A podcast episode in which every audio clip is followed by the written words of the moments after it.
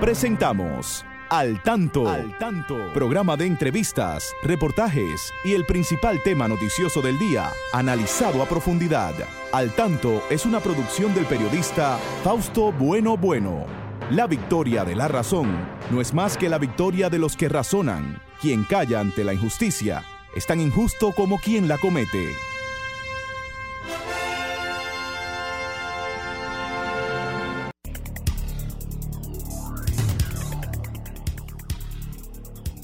Muy buenas tardes, amigas y amigos.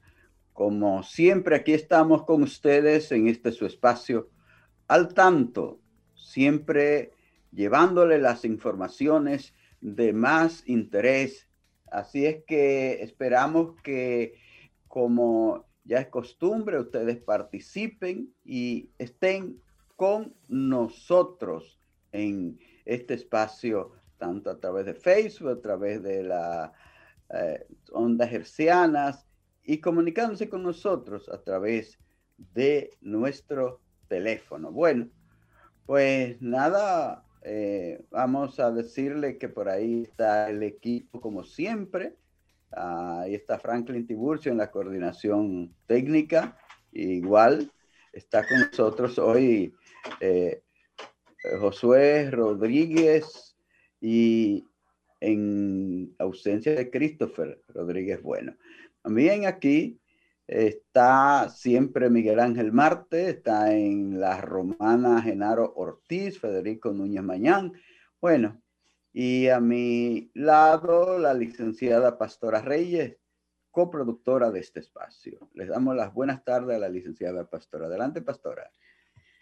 Muy buenas tardes, saludo para todos y todas. Y hoy, Fausto, especialmente saludamos a los trabajadores dominicanos y de todos aquellos países que hoy están celebrando, conmemorando, ¿verdad? El día primero de mayo, el Día Internacional del Trabajo, fecha en que se recuerda a aquellos mártires de Chicago que luchando por sus derechos y sus reivindicaciones, pues esto es parte de la historia del mundo, diríamos, ¿verdad? Todo lo que, toda la sangre allí derramada, ¿verdad? Lo que ha servido para continuar la lucha de las reivindicaciones. Y aquí en especial nosotros pues nos sentimos eh, un poco motivados y entusiasmados con las declaraciones de nuestro presidente en el día de hoy, que abrió la, la celebración de este día con una disertación en el Infotep y también el ministro de Trabajo, Luis Miguel de Can, anunció que, que hay muy buenas esperanzas de empleo. Anuncia que habrán, el, el gobierno dará, abrirá un capítulo, un libro de empleo para, los, todo el, aquí los dominicanos y que este mes de mayo pueda ser designado mes del trabajo. Así es celebramos esto y saludamos a todos los trabajadores del país y del mundo que celebra el Día Internacional de los Trabajadores. Bueno, vamos entonces a presentarles algunos de los titulares que en el día de hoy comentaremos con ustedes. Tenemos que el, lunes el presidente de la República, Abinader, eh, hará un importante anuncio, eso es sobre la creación de nuevos empleos, dice el ministro de Trabajo, el licenciado Miguel Ángel de Can García. Pues también los trabajadores marchan en la mañana de hoy en reclamo de mejores condiciones laborales y por la libertad sindical, conmemorando este Día Internacional de los Trabajadores. Las centrales sindicales eh, lucharán por un 40% de aumento salarial. Bueno, ahí está, sigue, la, sigue en la central y sigue el sindicalismo luchando. Sindicalismo. El mes se inicia con siete muertes, 300 nuevos casos por coronavirus en el país. Hasta la fecha hay 3.487 muertes en lo que va de pandemia en nuestro país. Tenemos que la doctora Milagros Ortiz Vos eh, llama a la Junta Central Electoral a imitar eh, gastos durante los procesos electorales, que son muy, pero muy caros, agrego yo. Que le den menos dinero a los partidos. En el mundo, ya se lo dieron. En el mundo eh, se han vacunado 1.130.000 personas por el COVID-19. En República Dominicana hay vacunado 1.970.018 personas. Pasamos a Franklin, que tiene unos mensajes de interés para ustedes. Al tanto, con más de cuatro décadas en la Radio Nacional. Escúchelo cada sábado de 3 a 4 de la tarde a través de Sol 106.5, la más interactiva. Al tanto es una producción del periodista y profesor Fausto Bueno Bueno y de la licenciada Pastora Reyes.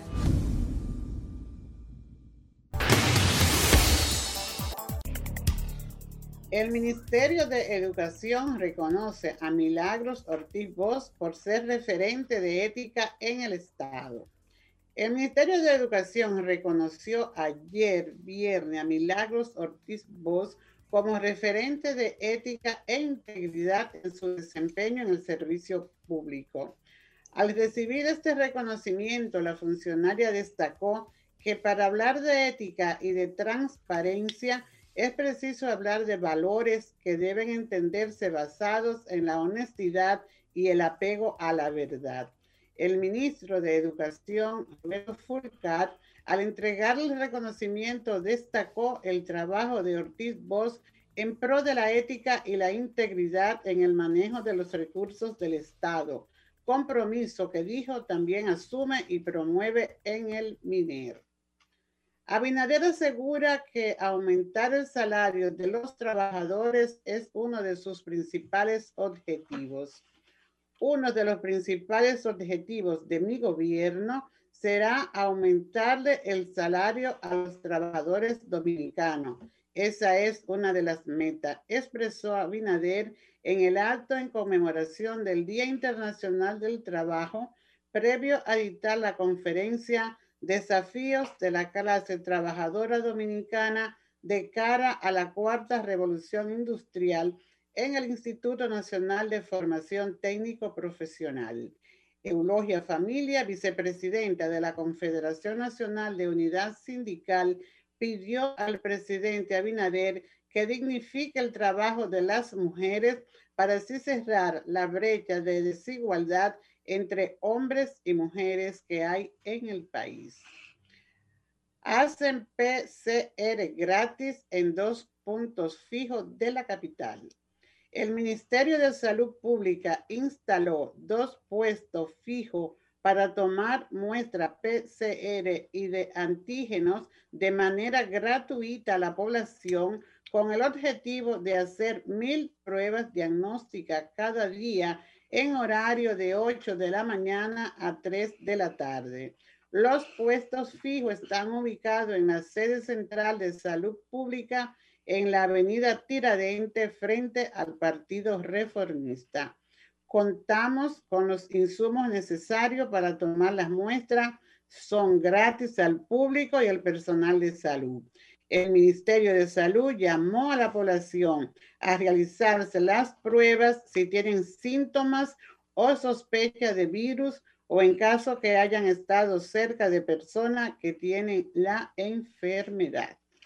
Continuamos con el desarrollo de su programa al tanto. Bueno, pastora, pues todas esas noticias que tú has leído ahí son muy buenas porque cuando se habla de que el presidente dice que eh, va a atender a los trabajadores y que va que está de acuerdo con, con aumentar el salario de los trabajadores.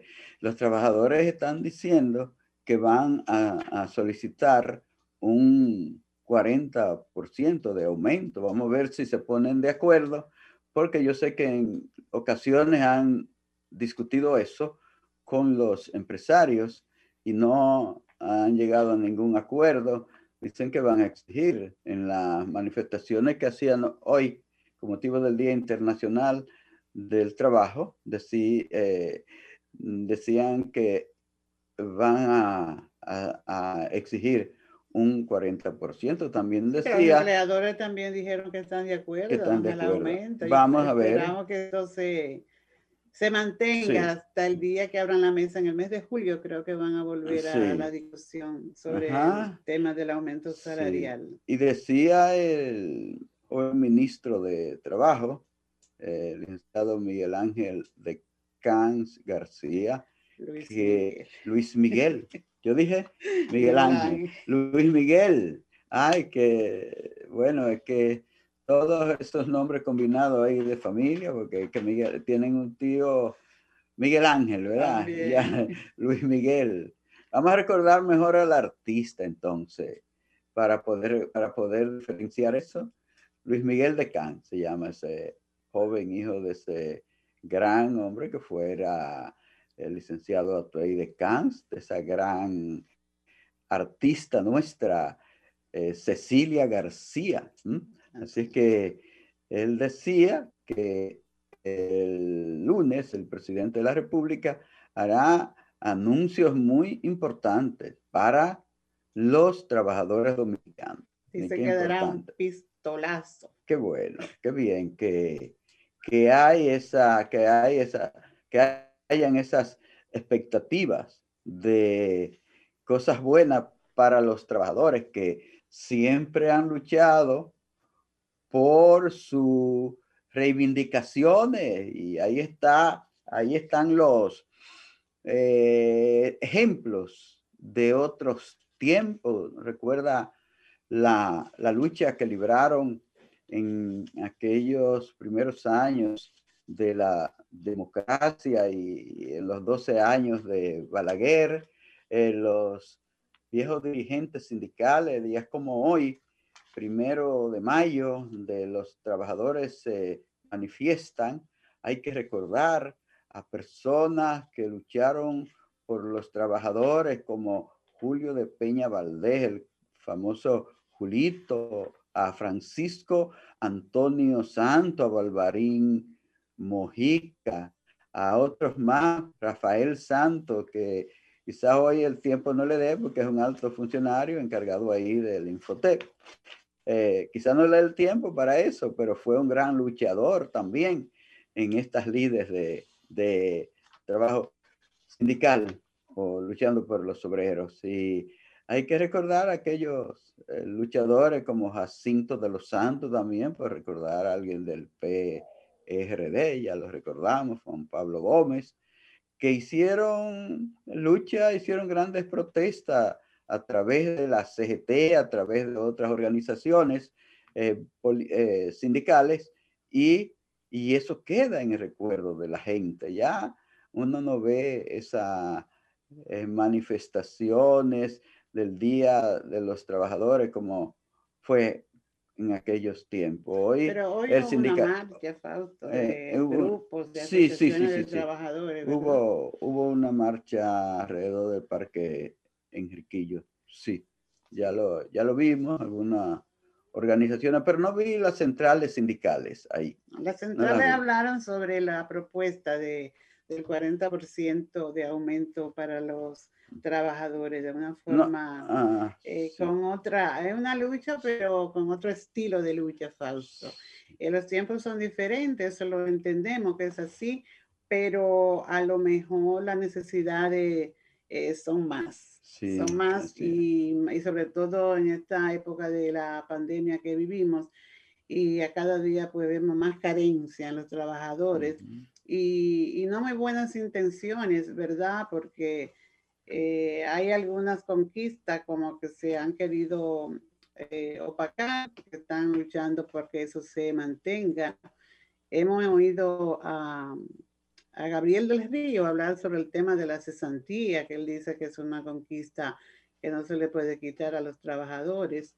Entonces, eh, hay algo con lo que yo no, no sé, como que no cabe en mi cabeza que, que porque un trabajador que haya sido, eh, haya llevado una trayectoria muy buena en su empresa cumpliendo y, y de pronto encuentra otra oportunidad mejor de trabajo, pues renuncia, aunque tenga el tiempo ahí, pues ya también perdió todos sus derechos. Eso yo creo que es injusto. Perdió todos sus derechos. Eso es sobre esta conquista que se ha logrado, deben lograr esta nueva conquista, que eso se respete, porque si usted ha servido, ha cumplido con, con la empresa a la que le ha servido y eso ha contribuido al crecimiento de esa empresa, pues ¿por qué negarle este derecho? Entonces, este trabajador tiene que convertirse en irresponsable, en incumplidor, para que entonces lo cancelen y salga de ahí, en vez de salir con una buena certificación de trabajo de esa empresa, pues salga como un mal empleado. Creo que eso, eso es en el fondo, ¿verdad? Es algo que es injusto y que no debe, no debe continuar, creo yo, Fausto, esa parte. Así es. Bueno, entonces, eh, terminar felicitando a todos los trabajadores en su día y que sigan luchando para fortalecer sus sindicatos porque realmente ha cambiado mucho esto del sindicalismo en el país. Uno antes veía esa eh, grande eh, protestas, eh, hubo sindicatos muy poderosos en el país, han ido muriendo, todavía queda la Asociación Dominicana de Profesores, que es una de las organizaciones que se ha mantenido firme ahí. Los profesores, desde que se reinició la democracia en el país después de la muerte del tirano, se organizaron, pues yo recuerdo la vieja FENAMA, la Federación Nacional de Maestros, que dirigía el profesor eh, Hernández Díaz. Entonces, han seguido la lucha los maestros. Hay otros sindicatos, pero hay otros. Pero sí, la Asociación Médica Dominicana, convertida hoy en el Colegio Médico Dominicano.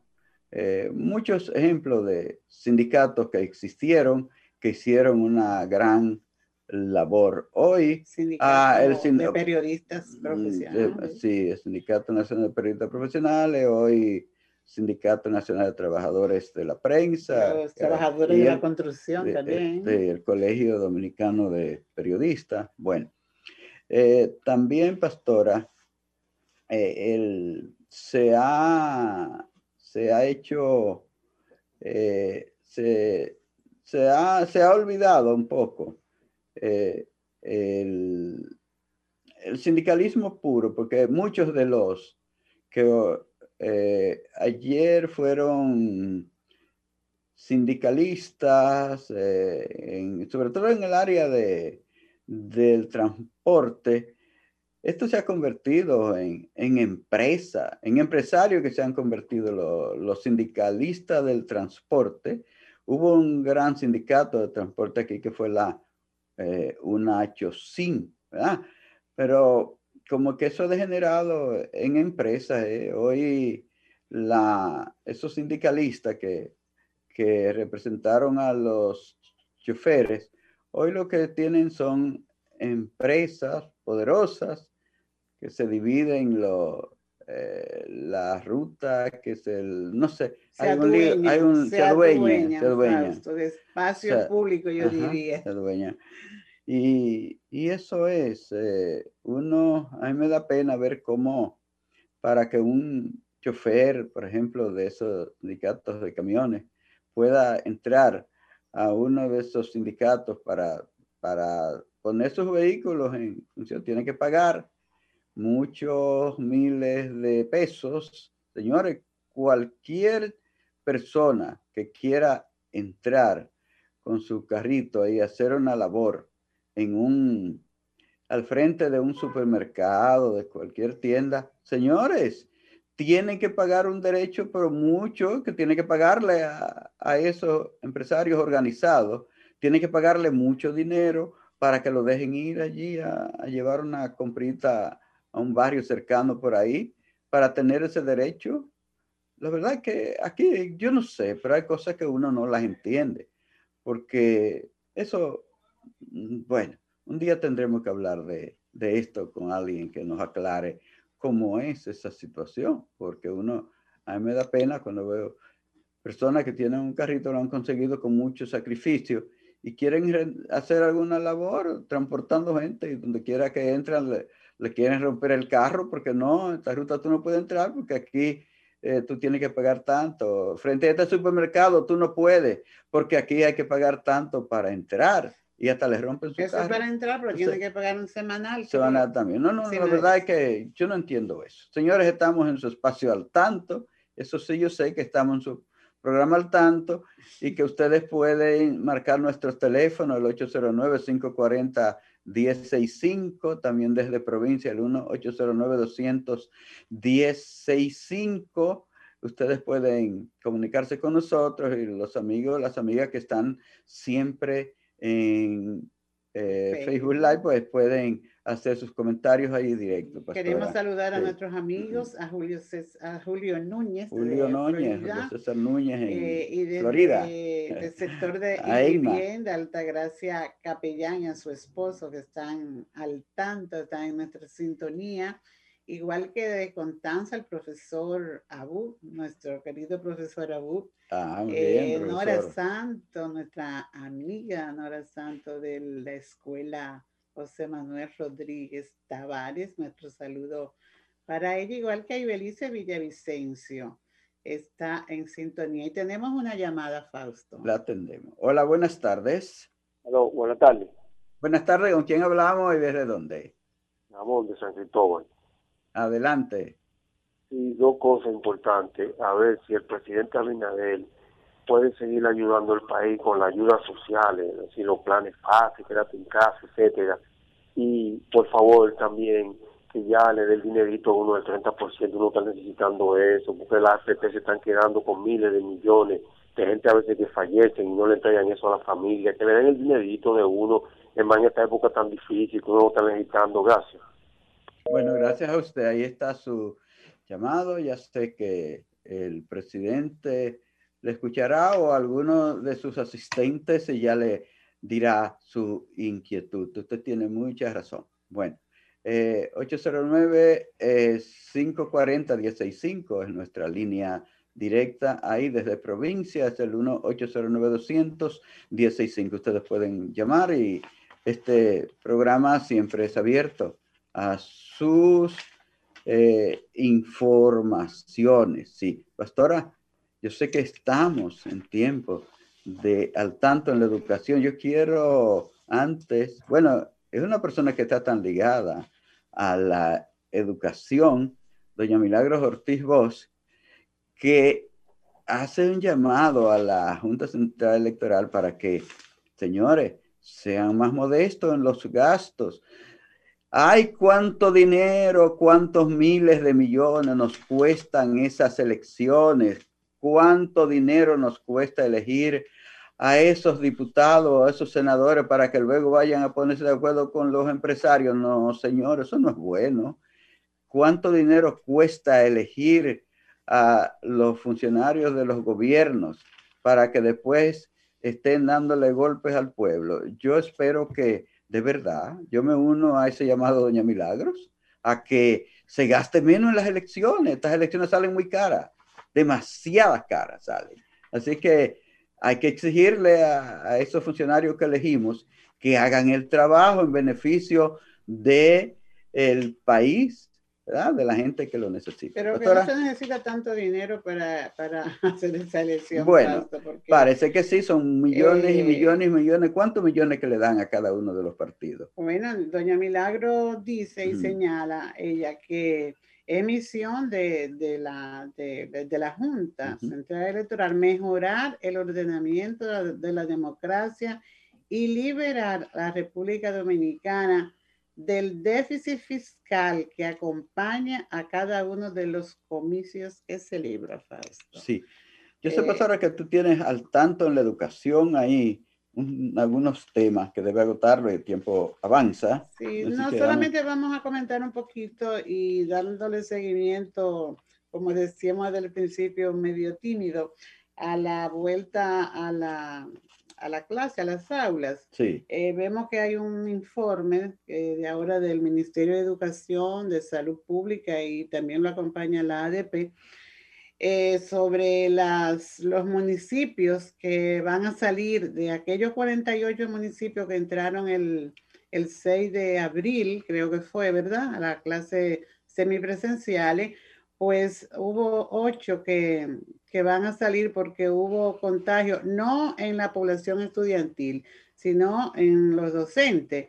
Y como prometió el ministro Roberto Fulcar, eh, se lleva un seguimiento y desde el Ministerio de Salud para evitar el, el aumento, ¿verdad?, de contagio y ir despacio y con mucha cautela volviendo a las aulas.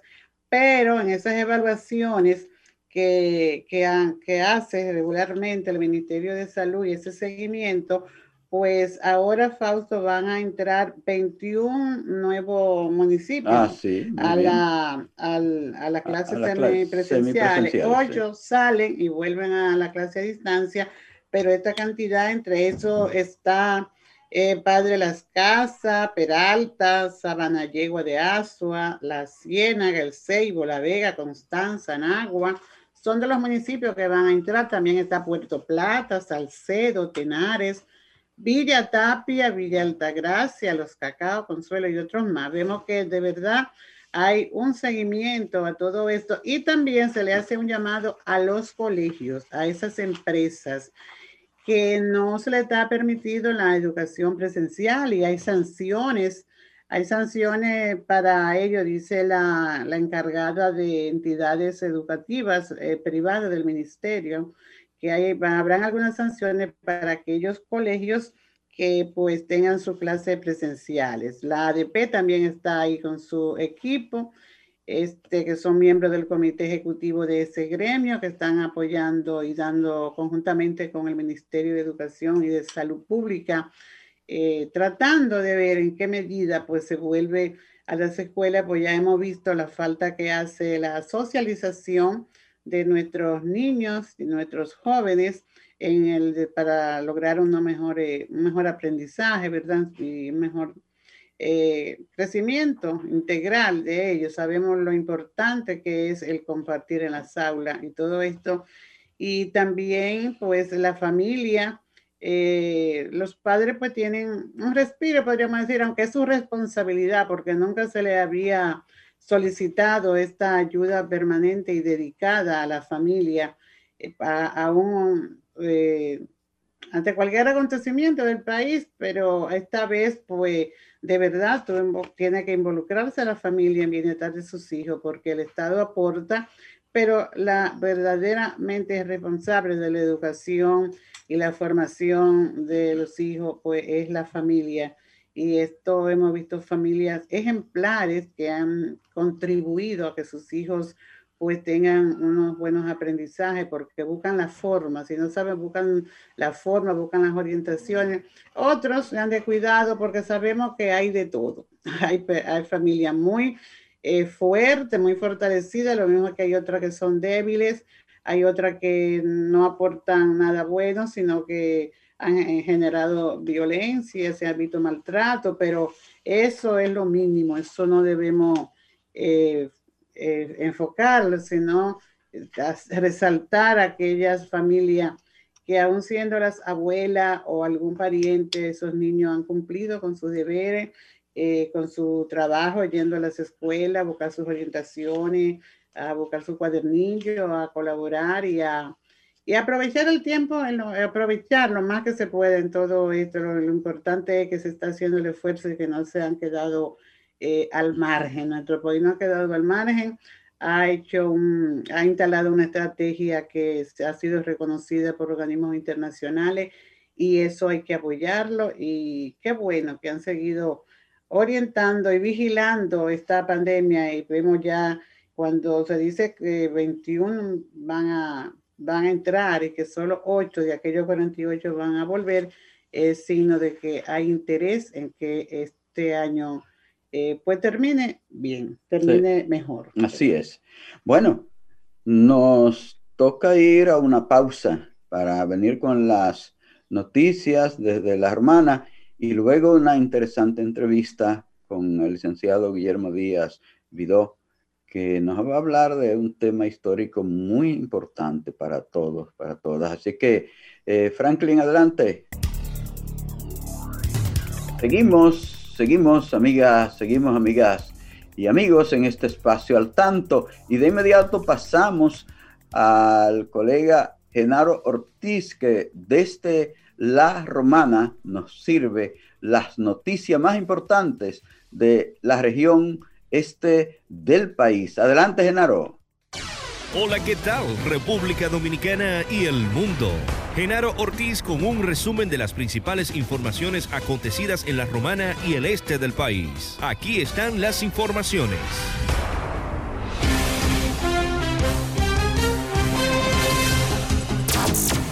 Un preso murió este pasado viernes en el incendio de la cárcel del Palacio de Justicia de la Romana, escenario de un motín que dejó alrededor de 23 afectados por quemaduras e inhalación de humo. Rodolfo Jans Felipe de 24 años murió por asfixia y broncoespasma severo debido a la inhalación de humo, según el certificado médico. Felipe guardaba prisión preventiva acusado de tentativa de homicidio por supuestamente cortar la mano de un prospecto de béisbol, Luis Alberto Santana Brand en esta provincia de la Romana.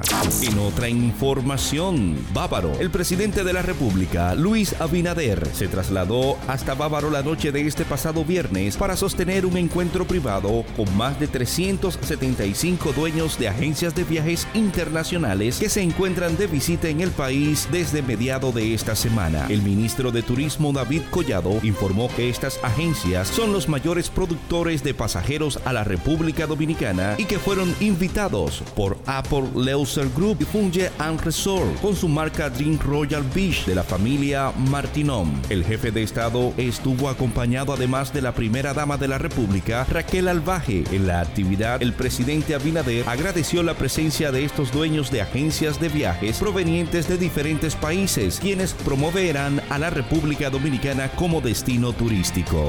Y por último, en las deportivas, en el béisbol de las grandes ligas, pasión que une a los dominicanos. El béisbol de las grandes ligas anunció que en nueve equipos el 85% de los jugadores, entrenadores y otros con acceso al nivel 1 recibieron su dosis final de la vacuna contra el coronavirus, lo que permite a esos clubes facilitar y relajar algunos de los protocolos de salud y seguridad. Cuatro de esos equipos ya han comenzado a relajar algunos protocolos después que el 85% o más de las personas del nivel 1 alcanzaron la vacunación completa, lo que significa que hace dos semanas, como poco, recibieron su dosis final de la vacuna. Otros cinco equipos han superado el umbral del 85% para las inyecciones de la vacuna en las últimas dos semanas y pueden suavizar los estándares una vez que pase ese periodo de espera. La liga también dijo en un comunicado el pasado viernes que el 81% de las personas del nivel 1 se consideran parcial o totalmente vacunadas. Las declaraciones no dijo qué equipos habían superado el umbral del 85%. Hasta aquí, un resumen de las principales informaciones producidas en la Romana y el este del país. Genaro Ortiz les informó. Continúen con Al Tanto.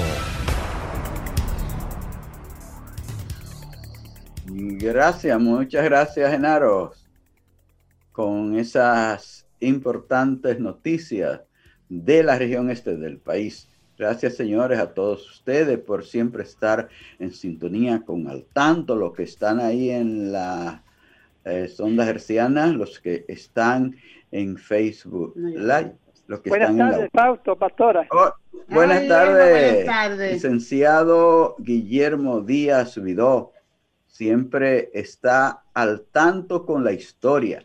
Para ponerlos al tanto a ustedes, Guillermo, eh, buenas tardes, nos alegra mucho que una vez más eh, nos pueda orientar y pueda orientar a los oyentes de este espacio sobre estos interesantes temas. Hay algo a veces eh, que se nos escapa un poco tocarlo y fue cómo ha sido la presencia de Francia en esta isla. En ocasiones hemos sido eh, completamente esta, la, la, isla completa de Francia por acuerdo que hicieron las potencias por allá, no por nosotros, sino acuerdo que hicieron las grandes potencias por allá, Francia, España, y uno se, se queda sin conocer mucho esto. Yo sé que Guillermo nos puede decir mucho de cómo ha sido esa presencia de Francia en esta isla y en qué momento ha sido más impactante, Guillermo. Y esa presencia francesa en la isla de Santo Domingo, sobre todo en la parte oeste, fue posible por la debilidad de las autoridades españolas eh, en su colonia de Santo Domingo, la primera del Nuevo Mundo, porque eh, los españoles se preocuparon más por conquistar nuevas tierras, sobre todo en, eh, en, en Sudamérica. Entonces, pues los franceses fueron entrando poco a poco a la parte oeste y ya ustedes saben lo que ha pasado.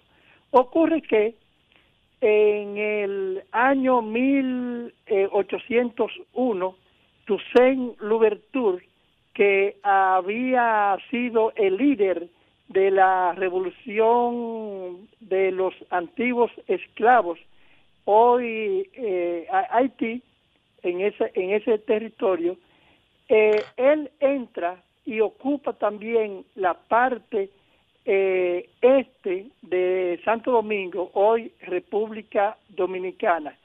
Eso ocurrió el 27 de enero de 1801. Decía él a nombre de la Revolución Francesa, pero ocurre que Napoleón Bonaparte, y este es el personaje del que vamos a hablar hoy, más porque Napoleón Bonaparte eh, muere eh, 5 de mayo del año 1821 y se va a cumplir eso el próximo miércoles 200 años. Napoleón procede de Córcega, que es una isla que pertenece a Francia, de solo eh, mil kilómetros cuadrados. Él entra a la Revolución Francesa y va a ser, como se dice, un general importante de esa república. De ese que, tuvo batalla por todo el mundo, Guillermo. Por todo el mundo llevó la batalla. Por todo el mundo conocido. Pero ocurre que Napoleón Bonaparte era lo que se denomina un déspota ilustrado. Y él no se estuvo tranquilo con solamente estar en los campos de batalla, sino que eh, se produce el denominado 18 brumario. Eh, hay un libro escrito por Marx que se llama así, y cuando se habla de 18 brumario no, eh, se refiere a, al mes de la bruma, a noviembre, etcétera. El 11 de noviembre, en virtud del golpe de Estado que encabeza Napoleón, él entra a, ser el ¿De qué año? ¿De qué año? De Francia en el año 1799, cuando él tenía 30 años de edad, Napoleón Bonaparte. Entonces ocurre que esa revolución que estalló en Francia en el año 1789 va a tener repercusión en su colonia más importante del Nuevo Mundo, que era la de Saint-Domingue francés, lo que hoy es Haití. Tan importante era esta colonia para los franceses que el 33% de, por ciento de los recursos de Francia provenían de esa colonia. Llegó a haber, señores, en esa colonia eh, de Haití, de lo que hoy es Haití, 500 mil eh, esclavos, es decir, era muy fácil mantener una colonia próspera utilizando una mano de obra eh, esclavizada. 500 mil esclavos venidos de, de, África. Del África. Eh, eh, eh, lo sacaron de, de, el África a sangre y fuego. Entonces, como se hace la revolución eh, el de libertades, proclamando libertades en, en Francia, Toussaint Louverture le toma la palabra a los franceses y proclama su revolución en, en lo que hoy es Haití.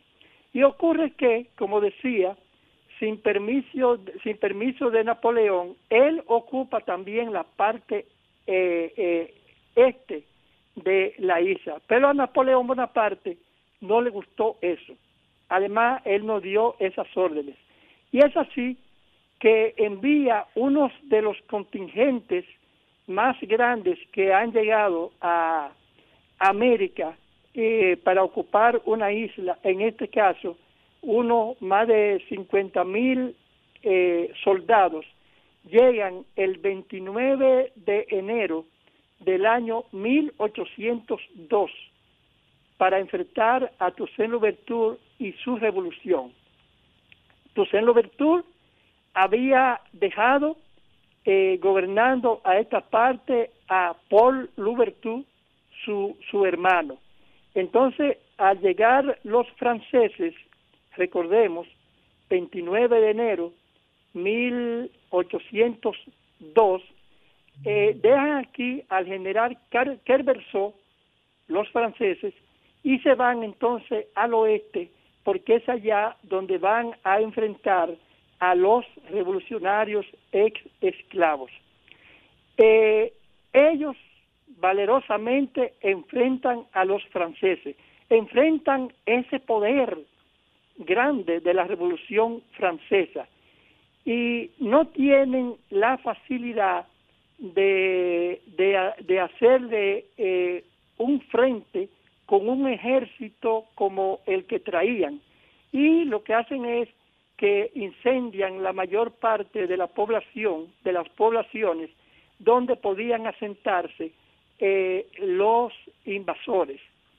Eh, ese mil ellos llegan, como dijimos, el 29 pero de, enero, pero es el día 2 de febrero que van a entrar a la parte oeste.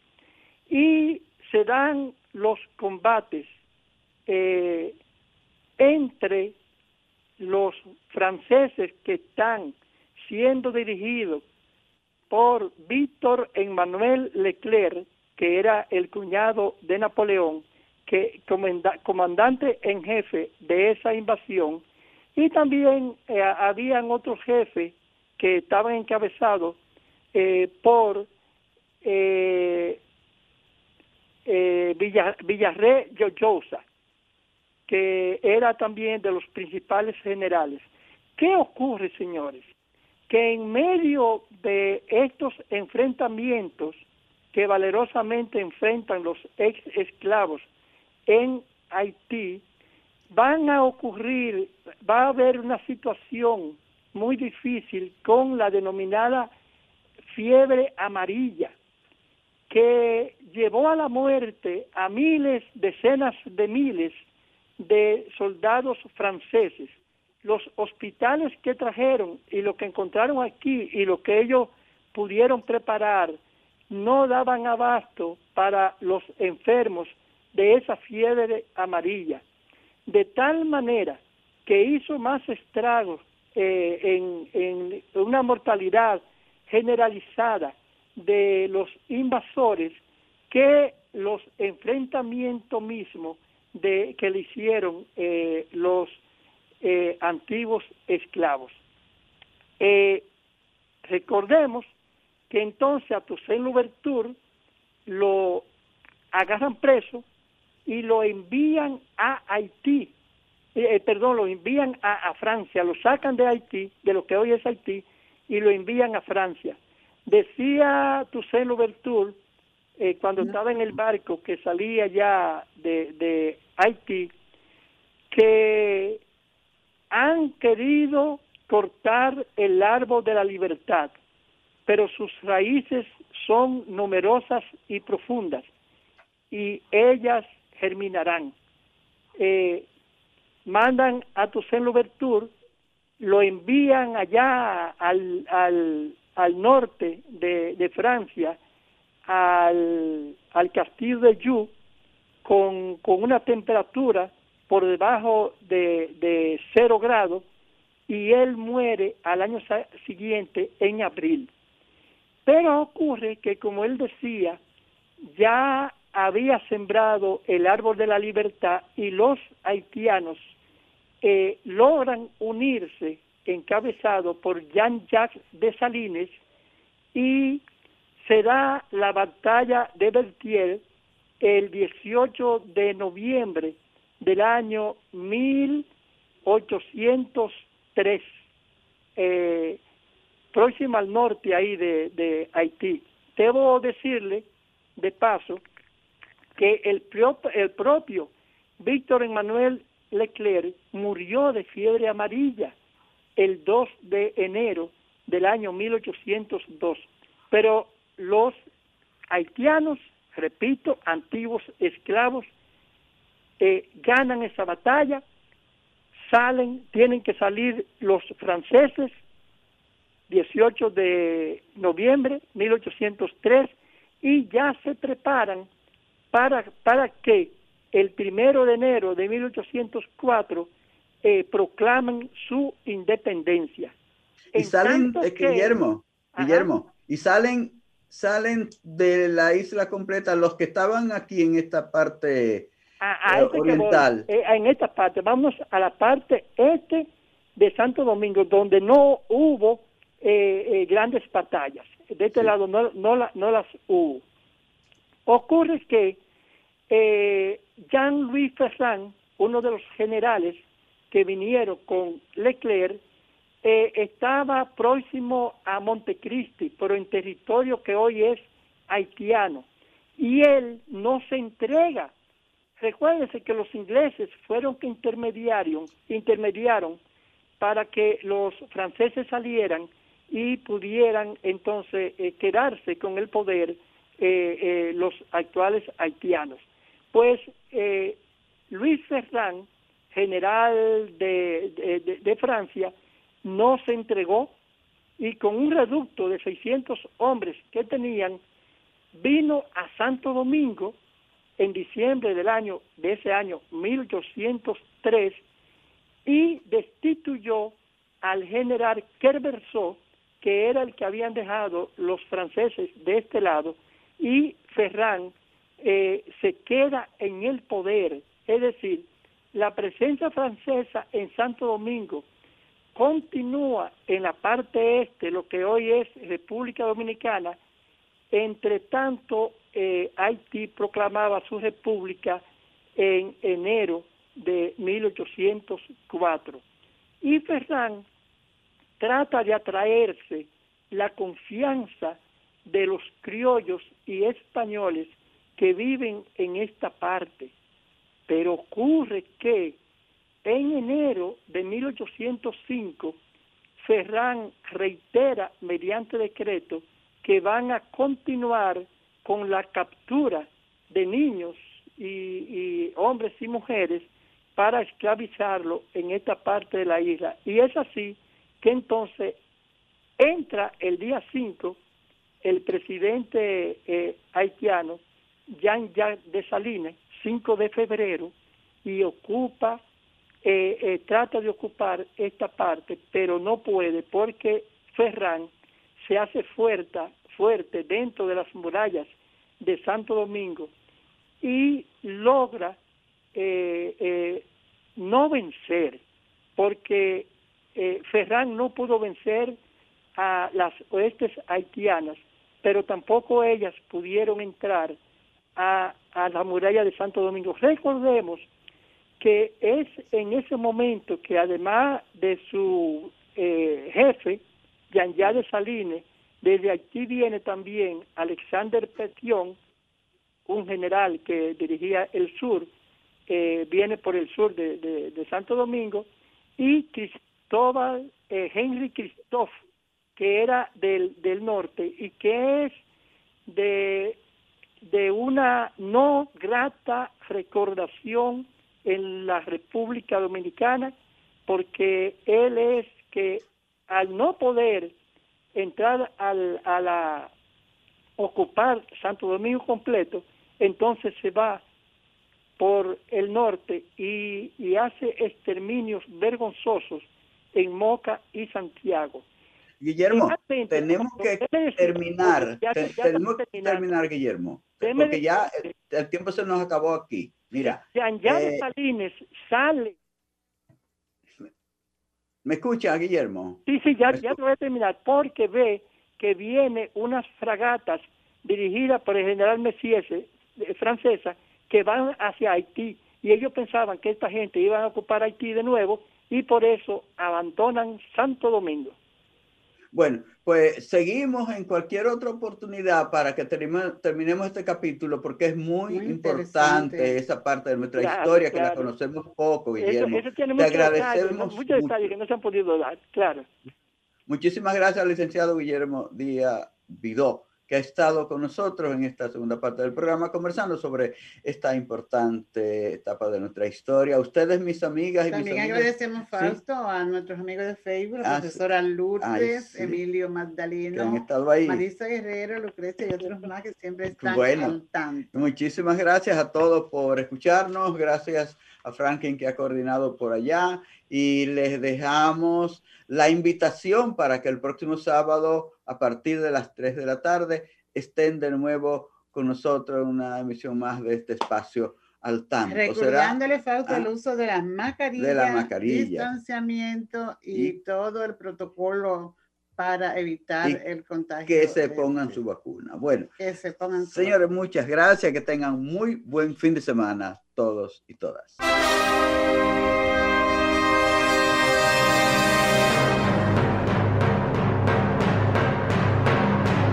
Hemos presentado Al Tanto, Al Tanto, una producción del periodista Fausto Bueno Bueno.